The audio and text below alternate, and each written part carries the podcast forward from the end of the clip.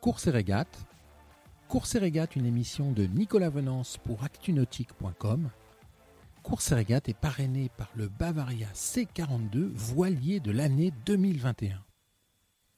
Les bonifications vont tout changer dans le Vendée Globe. Alors que les cinq premiers skippers sont attendus le 27 janvier prochain au Sable d'Olonne, un mot est sur toutes les lèvres qui agite le landerneau de la course au large, bonification. Un mot qui peut en effet tout changer entre la grille d'arrivée du 27 et la réalité du classement final.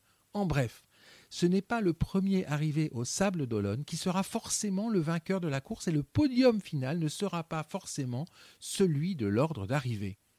Pour en savoir plus sur ces bonifications, il faut revenir aux conditions de sauvetage de Kevin Escoffier dans le Grand Sud, dont l'IMOCA PRB s'était brisé en deux avant de sombrer, lors duquel trois skippers du Vendée Globe étaient intervenus à la demande de la direction de course pour lui venir en aide, Jean Lecam, Yannick Bestaven et Boris Herman.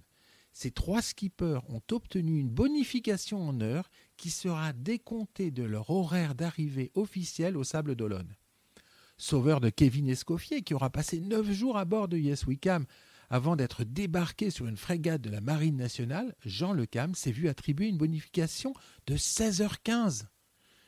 Yannick Bestaven, maître coq 6, a pour sa part bénéficié d'une compensation de 10h15, tandis que Boris Herman, sur Sea Explorer Yacht Club de Monaco, obtenait une bonification de 6 heures.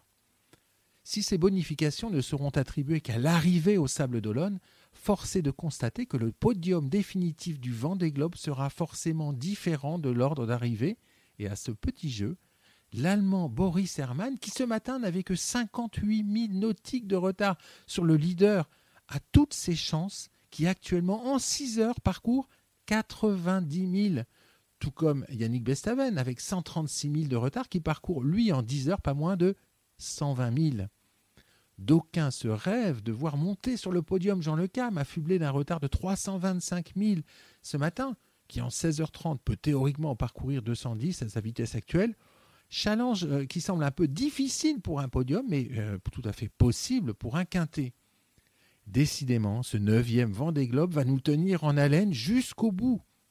Cette émission est accessible à tout moment sur la chaîne YouTube d'ActuNautique, mais aussi en podcast sur Spotify, Deezer, Apple, Google, Acast et SoundCloud.